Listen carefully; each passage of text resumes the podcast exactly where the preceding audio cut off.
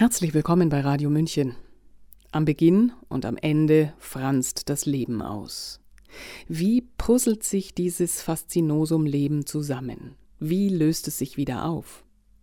Jeder darf es erleben, aber das Wissen darüber verbirgt sich hartnäckig. Vielleicht ist der Geburtsvorgang des Menschen durch Wissensdurst von einem natürlichen weiblichen Akt zu einem immensen, immer stärker männlich dominierten und pathologisierten Prozess geworden. Was macht das mit diesem gewaltigen und doch filigranen Beginn des Lebens? Der Wildnispädagoge und Autor Bastian Barucker beschäftigte sich mit der Geburtssituation in Deutschland. Hören Sie jetzt seinen Text zur Frage Dient die Geburtshilfe in Deutschland der Gesundheit? Sprecherin ist Sabrina Khalil. Die Geburtshilfe in Deutschland ist ein anschauliches Beispiel für eine Medizin, die natürliche Vorgänge pathologisiert und sie aufgrund von Profitstreben entarten lässt. Sie spiegelt eine Gesundheitspolitik wider, die weniger mit dem Wunsch nach Gesundheit zu tun hat, als mit Ökonomie und Technologisierung. Die Geburt, ein natürlicher und uralter Vorgang, wird zu einer Krankheit erklärt und die Begleitung dieser höchstmenschlichen Angelegenheit den eigentlichen Expertinnen, den Hebammen, entrissen. Seit vielen Jahren findet sich die Geburtshilfe aufgrund eklatanter Unterfinanzierung und schwieriger Arbeitsbedingungen in einer Art politisch herbeigeführtem Notzustand, der durch eine aktuelle Gesetzgebung noch verschlimmert wird. Diese Entwicklung ist deshalb von so großer Tragweite, da die Zeit rund um die Geburt ein maßgeblicher Faktor für die emotionale, körperliche, psychische und soziale Gesundheit sowohl auf individueller wie auch auf gesellschaftlicher Ebene ist. Frank Luwen, Vizepräsident der Deutschen Gesellschaft für Gynäkologie und Geburtshilfe, erläutert die Lage wie folgt die Geburtshilfe in Deutschland leidet unter bekannten, aber ungelösten Problemen, die sich auf die Versorgung von Frauen unter der Geburt auswirken. Das führt dazu, dass Frauen aufgrund des Personalmangels in zunehmendem Maß in Kreissälen abgewiesen werden. Geburtshilfliche Abteilungen schließen aus ökonomischen Gründen. Hebammen und ärztliche Geburtshelferinnen und Geburtshelfer nehmen die Arbeitsbelastung in den Kliniken als negativ wahr. Folge sind zunehmend freie Stellen in den geburtshilflichen Abteilungen in Deutschland. In Deutschland finden aktuell 98 Prozent aller Geburten in einem Krankenhaus statt und über 90 Prozent beinhalten eine wie auch immer geartete Form eines medizinischen Eingriffs. Und das alles, obwohl eine Hausgeburt im Normalfall mindestens genauso sicher wie eine Klinikgeburt ist und den Vorteil hat, dass sich die Gebärende in einer bekannten Atmosphäre befindet, die ihr Sicherheit und Entspanntheit beschert und vor allem zur Stressreduktion beiträgt. Leider wird Frauen viel zu oft Angst vor der Geburt gemacht, weshalb fälschlicherweise der Eindruck entsteht, dass eine Geburt per se ein hohes Risiko mit sich bringt und ein Krankenhaus der sicherere Geburtsort ist. Das größte Risiko und Hauptursache der meisten Komplikationen in der Schwangerschaft und bei der Geburt ist und war immer schon die mütterliche Angst. Diese wird nachhaltig geschürt, indem man vage Grenzen natürlicher Regulationsvorgänge willkürlich zum Risiko- und Gefahrenherd erklärt. Man erzeugt systematisch einen Grad von Angst und Distress, der den Frauen die Kraft nimmt, ein Kind normal auszutragen und zu gebären. So der Wegbereiter für eine frauenorientierte Geburtshilfe Dr. Alfred Rockenschaub. Der renommierte niederländische Gynäkologe Ted Klostermann meint dazu Bei sich zu Hause wird die Frau nicht als Patientin betrachtet, sondern als eine Frau, die eine ganz natürliche und sehr persönliche Aufgabe erfüllt. Sie ist der eigentliche Mittelpunkt, um den sich alles und jeder dreht. Die Hebamme, der Arzt und die Wochenbettpflegerin sind alle bei ihr zu Gast. Sie sind da, um ihr behilflich zu sein. Dieser Umstand stärkt ihre Selbstachtung und ihr Selbstvertrauen. Die modernen Kliniken bewirken häufig das Gegenteil. Die Frau ist Gast der Ärzte und Schwestern bei ihnen zu Hause. Sie wird zur Patientin und ist von Menschen abhängig, die sie gerne bemuttern möchten. Die Sicherheit der Klinik, die in Situationen, wo ein Eingriff notwendig ist, sehr viel Bedeutung hat, ist für Frauen, die keinerlei Eingriff brauchen, fehl am Platz. Auf der anderen Seite wird ihr Selbstvertrauen durch die Klinikatmosphäre geschwächt. Das erklärt, warum in vielen Kliniken und in vielen Ländern, wo es nur Klinikgeburten gibt, der Prozentsatz der künstlichen Entbindungen in einem Maße ansteigt, dass es unvorstellbar ist, dass das auf triftige medizinische Gründe zurückzuführen ist. Bereits in den 80er Jahren stellte die britische Statistikerin Marjorie Taff die medizinischen Vorteile geburtshilflicher Interventionen in Frage. In einer Meta-Analyse konnte sie für diese keinen generellen und signifikanten Nutzen finden und fand heraus, dass die Säuglingssterblichkeit mit der Rate an Interventionen steigt. Zusammenfassend empfiehlt sie eine wenig invasive und hebammengeleitete Geburtshilfe. Sie kommt in ihrem Buch mit dem Titel Sichere Geburt zu folgender Einschätzung. Ein Blick in die Geschichte zeigt deutlich, dass geburtsmedizinische Interventionen in keinem Land und zu keinem Zeitpunkt in der jüngeren oder älteren Vergangenheit zu mehr Sicherheit in der Geburtshilfe beigetragen haben. Es gibt keine Belege, die die Theorie unterstützen, dass mit Hilfe naturwissenschaftlicher Forschung geburtshilfliche Maßnahmen hervorgebracht werden können, die den natürlichen Geburtsprozess verbessern. Weitere Studien aus den 80er Jahren zeigten, dass sich die Säuglingssterblichkeit direkt proportional zur Ärztedichte verhält. Auch aktuellere Analysen kommen zu dem Schluss, dass viele der routinemäßig durchgeführten Interventionen keinen nachgewiesenen medizinischen Nutzen haben und ein gewisses Schädigungspotenzial mit sich bringen. Laut dem Verein Motherhood e.V., der sich für eine sichere Geburt einsetzt, lag die Rate an Saugglocken und Zangengeburten im Jahr 2018 zwischen 0 und 19 Prozent, im Mittel bei 9,5 Prozent. Die von Dammschnitten wurde mit 0 bis 29 Prozent angegeben, wobei einige Kliniken keine Daten angeben.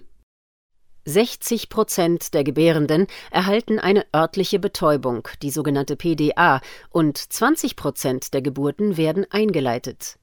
Auch sei hier darauf hingewiesen, dass Frauen immer noch zu ca. 75 Prozent in Rückenlage gebären, obwohl dies die ungünstigste Position für eine Geburt ist und von Frauen auch nicht eingenommen wird, wenn sie frei entscheiden dürfen, wie sie gebären wollen.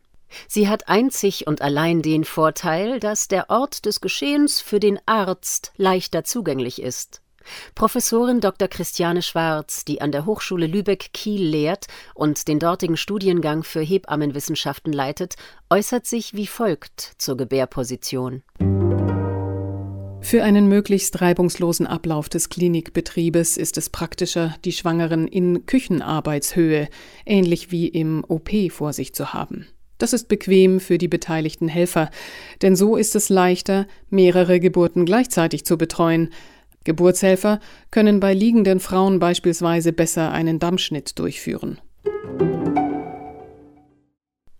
Eine medizinische Intervention bringt oft weitere Eingriffe mit sich, so dass aufgrund einer sogenannten Interventionskaskade aus der Begleitung einer eigentlich normalen Geburt eine intensivmedizinische Behandlung wird, ohne dabei in signifikantem Umfang dem Wohl des Kindes und der Frau zu dienen. Außerdem erleben wir in Deutschland seit 20 Jahren eine Verdopplung der Kaiserschnittrate. Aktuell kommen knapp über 30 Prozent der Kinder in Deutschland per Sektio, also einem geplanten oder einem Notkaiserschnitt zur Welt. Die Mehrheit der Kaiserschnittgeburten bei Erstgebärenden sind geplante Kaiserschnitte. Es gibt erhebliche regionale Unterschiede in der Häufigkeit einer Sektio und es ist ein bekanntes Phänomen, dass ein Chefarzt seine Kaiserschnittrate mitnimmt, wenn er das Krankenhaus wechselt.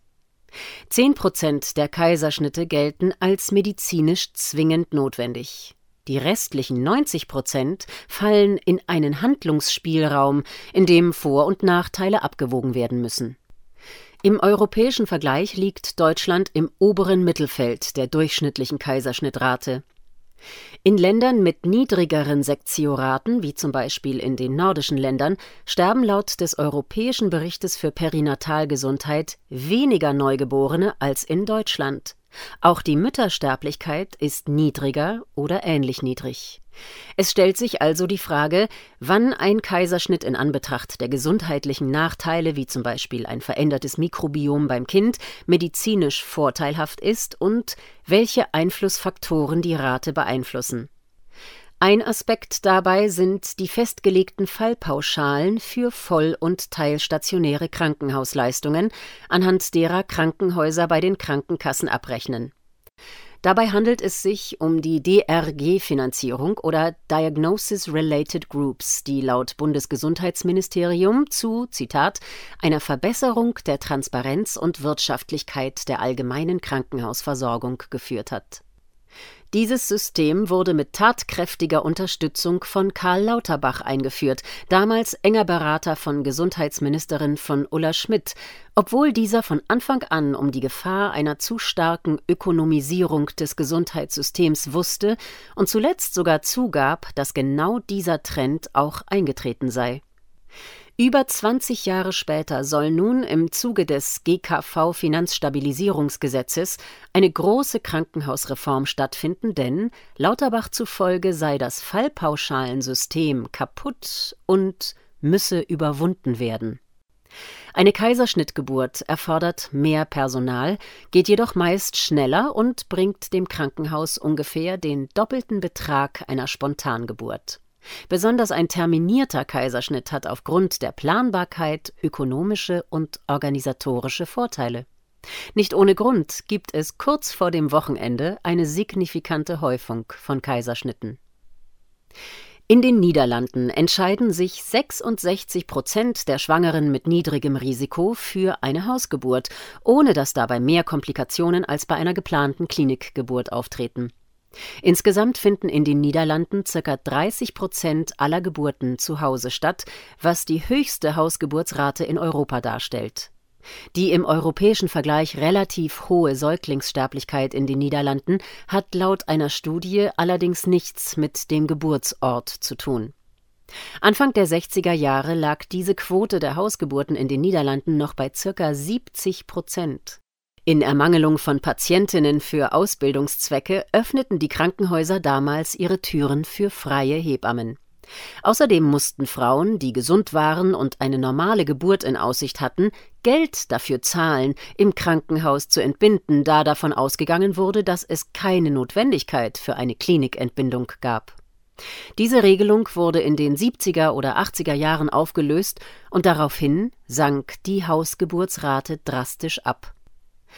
Dr. Rockenschaub leitete 20 Jahre lang eine Wiener Frauenklinik, welche mit einer Hebammen geleiteten Geburtshilfe eine Kaiserschnittrate von nur einem Prozent möglich machte und dabei eine geringere Mütter- und Säuglingssterblichkeit als der Wiener Durchschnitt verzeichnete. Zwischen 1965 und 1985 zeigte er in über 42.000 Fällen, dass mit einer intensiven, von Hebammen betreuten Geburtshilfe eine Kaiserschnittrate von einem Prozent ohne irgendwelche Nachteile für Mutter und Kind möglich ist. Nach seinem Weggang und der Übergabe an einen neuen Arzt stieg die Kaiserschnittrate plötzlich auf 16 Prozent an. In seinem Grundlagenwerk Gebären ohne Aberglaube schreibt er zu diesem Zweck wären Hebammen und Hebammenkunst der Einflussnahme von Seiten der Geburtsmedizin zu entziehen. Die international bekannte US-amerikanische Hebamme Ina May Gaskin hat in 40 Jahren Geburtshilfe eine Kaiserschnittrate von 1,4 Prozent erzielt und fast 95 Prozent aller Geburten fanden zu Hause statt. Auch die WHO empfiehlt eine Kaiserschnittrate von 1,5 Prozent und äußert sich besorgt über die weltweit steigende und medizinisch nicht notwendige hohe Kaiserschnittrate. Hebammen sind die Expertinnen für die Geburtshilfe und seit vielen Jahren findet in Deutschland ein besorgniserregendes Aussterben der freiberuflichen Hebammen statt. Die außerklinisch tätigen Hebammen, die dafür sorgen, dass Frauen ihre rechtlich gewährte freie Wahl eines Geburtsortes ausüben können, zahlen jährlich steigende, horrende Haftpflichtprämien. Seit Juli 2020 beträgt die Haftpflichtprämie für freie Hebammen, die Geburten begleiten, etwa 9000 Euro jährlich. Diese hohe Summe ergibt sich aus den immens hohen Regressansprüchen an die Versicherer bei eventuellen Schädigungen des Kindes unter der Geburt. Seit 2015 gibt es einen gesetzlich geregelten Sicherstellungszuschlag, der von den gesetzlichen Krankenversicherungen bezahlt wird und die freiberuflichen Hebammen um 70 Prozent der Haftpflichtprämie der erwähnten 9000 Euro entlasten soll. Trotzdem ist ihre finanzielle Lage höchst angespannt. Das hat zur Folge, dass Geburtshäuser schließen und Hausgeburtshebammen ihre Arbeit niederlegen müssen, weil sie sich insbesondere die Begleitung von Geburten nicht mehr leisten können. Fast 20 Prozent der selbstständigen Hebammen haben deshalb seit 2010 ihren Dienst aufgegeben. Von den rund 16.000 versicherten freiberuflichen Hebammen in Deutschland sind nur noch 2.600 in der aktiven Geburtshilfe tätig. Die anderen bieten mehrheitlich Geburtsvorbereitung und Nachsorge an. So wird die Geburt künstlich ins Krankenhaus gedrängt und aus einem natürlichen ein pathologischer Vorgang gemacht. Eine Schwangere wird zur Patientin, obwohl sie nicht krank ist.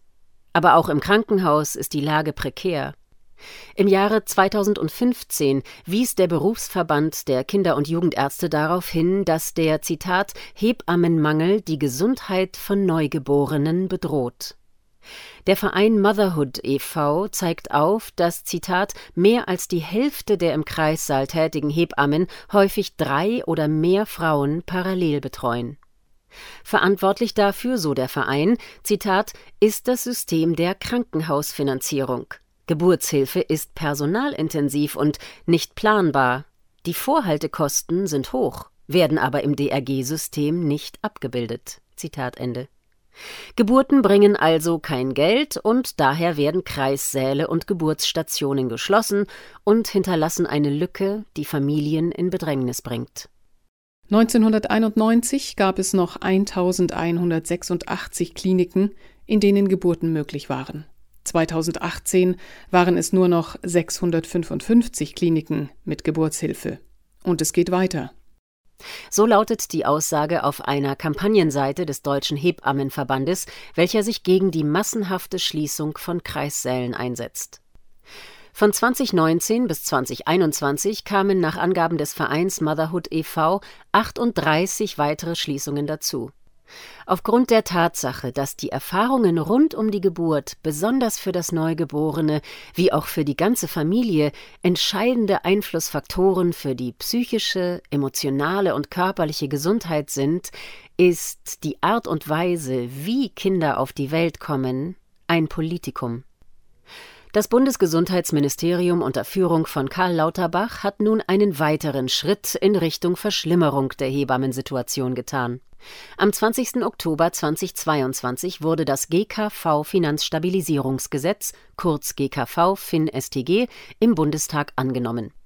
Dieses hat zur Folge, dass das Pflegebudget zukünftig die Möglichkeit der Refinanzierung von Hebammenstellen auf den geburtshilflichen Stationen ausschließen kann. Katharina Deseri, Vorstandsmitglied des Motherhood e.V., umschreibt auf Anfrage die Konsequenzen des neuen Gesetzes für die Geburtshilfe in Kliniken so.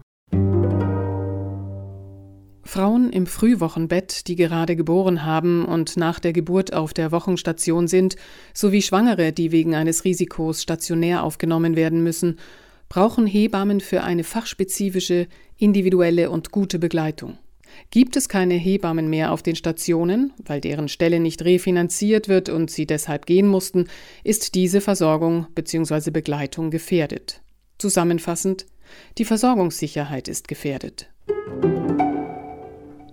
Laut einer Stellungnahme des Deutschen Hebammenverbandes hat dieser Entschluss, Zitat, katastrophale Auswirkungen auf die klinische Geburtshilfe und gefährdet die Versorgung von Frauen und Kindern in bisher ungekanntem Maße. Und das, obwohl im Koalitionsvertrag der Regierung aus dem Jahr 2021 das nationale Gesundheitsziel Gesundheit rund um die Geburt gesetzt wurde, welches mögliche Fehlanreize rund um Spontangeburten und Kaiserschnitte evaluiert und einen Personalschlüssel für eine 1 zu 1 Betreuung durch Hebammen während wesentlicher Phasen der Geburt einführt, den Ausbau hebammengeleiteter Kreissäle stärkt und die Möglichkeit der Vergütung zur ambulanten, aufsuchenden Geburtsvor- und Nachsorge für angestellte Hebammen an Kliniken schafft. Zu berücksichtigen ist dabei auch, dass seit dem 1. Januar 2020 Hebammen ein Bachelorstudium abschließen müssen, um ihren Beruf ausüben zu dürfen. Dafür braucht es wiederum kompetente Anleitung in Krankenhäusern. Mit einem Wegfall von Hebammen in Kliniken könnte es zu einer weiteren Schwächung der Hebammenkunst in der Geburtshilfe kommen. Eine Petition mit weit über 1,5 Millionen Unterstützern, die sich gegen die Streichung der Hebammen aus dem Pflegebudget ausspricht, beschreibt die Konsequenzen des neuen Gesetzes folgendermaßen. Dieses sieht vor, dass ab 2025 nur noch qualifizierte Pflegekräfte, die der unmittelbaren Patientenversorgung auf bettenführenden Stationen eingesetzt werden, im Pflegebudget berücksichtigt werden. Diese Gesetzesänderung hat eine gravierende Folge. So muss medizinisches Fachpersonal anderweitig von den Krankenhäusern finanziert werden. Betroffen sind Physiotherapeuten, Ergotherapeuten, Logopäden, Heilerziehungspfleger und weitere Berufsgruppen. Besonders hart trifft es insbesondere die Geburtshilfe. So sind Hebammen und Entbindungspfleger sowie Stillberaterinnen ebenfalls nicht mehr im Pflegebudget berücksichtigt. Aufgrund der immensen Unterstützung der Petition, die es bis in die Mainstream-Presse schaffte, der Kritik mehrerer Berufsverbände und dem politischen Gegenwind durch die FDP ruderte Karl Lauterbach wenige Tage nach dem Start der Petition zurück und versprach den Verbleib der Hebammen im Pflegebudget und eine gesonderte Zahlung ihrer Arbeit außerhalb des Fallpauschalensystems. Der wirtschaftliche Druck verträgt sich nicht mit dem Berufsbild. Auf dem Rücken der Hebammen sollen Krankenhäuser künftig nicht mehr sparen können. So Lauterbach. Öffentliches Engagement in Zusammenarbeit mit einer Presselandschaft, die sich der Themen der Bürgerinnen und Bürger annimmt, kann scheinbar immer noch Wirkung auf die Politik entfalten. Trotz dieses Teilerfolges bleibt abzuwarten, inwiefern sich die Situation der Geburtshilfe wirklich verbessert. Heilsversprechen von Politikern, wie zum Beispiel im Koalitionsvertrag, sind schon lange kein Garant mehr für echte strukturelle Veränderungen zum Wohle der Betroffenen. Daher gilt es, weiterhin ein wachsames Auge auf die Geburtshilfe in Deutschland zu haben. Im Jahre 2016 wurde die Hebammenkunst von der UNESCO zu einem immateriellen Kulturgut erklärt, da es sich hier um einen der ältesten und bedeutsamsten Berufe der Welt handelt. Trotz dieser Würdigung sind die Hebammenkunst und ihre Ausübenden so bedroht wie noch nie. Mancherorts gehen Hebammen für die Ausübung ihrer Kunst sogar ins Gefängnis. Die Geburtsindustrie reduziert den ganzheitlichen und größtenteils instinktgesteuerten uralten Prozess der Geburt auf einen mechanistischen und vereinheitlichten Vorgang. Viele Menschen verstehen die Zusammenhänge zwischen der Art und Weise, wie Kinder geboren werden, und dem Zustand einer Gesellschaft nicht und schauen deshalb unwissend zu oder bemerken nicht, wie die Geburtshilfe entmenschlicht wird. Gewalterfahrungen in der Geburtshilfe sind lange keine Randerscheinung mehr, sondern betreffen ein Drittel aller Gebärenden. Es handelt sich dabei um ein gesellschaftliches Tabuthema, das dringend der Aufmerksamkeit bedarf. Es ist schwer zu begreifen, dass Frauen und Babys in der vielleicht sensibelsten Phase ihres Lebens, in der sie auf Schutz und Wohlwollen existenziell angewiesen sind, in einem von drei Fällen Gewalt erleben. Eine respektvolle, bedürfnisorientierte und achtsame Geburtshilfe ist eine der wichtigsten Komponenten für eine ganzheitlich gesunde Gesellschaft Deshalb lohnt es sich mehr denn je, sich aktiv für den Erhalt der Hebammenkunst einzusetzen und jeder Familie das Recht auf die Geburt ihrer Wahl in einer achtsamen und friedlichen Umgebung zu ermöglichen Sie hörten Lebensbeginn in der Zange, Geburtshilfe in Deutschland. Ein Text von Bastian Barucker, Wildnispädagoge und Autor, der sich die Frage beantwortet, ob die Geburtshilfe in Deutschland tatsächlich der Gesundheit dient. Der Text ist nachzulesen auf seinem Blog auf Spurensuche nach Natürlichkeit. Gesprochen haben Sabrina Khalil und mein Name ist Eva Schmidt. Ich wünsche Ihnen einen schönen Tag. Ciao, Servus.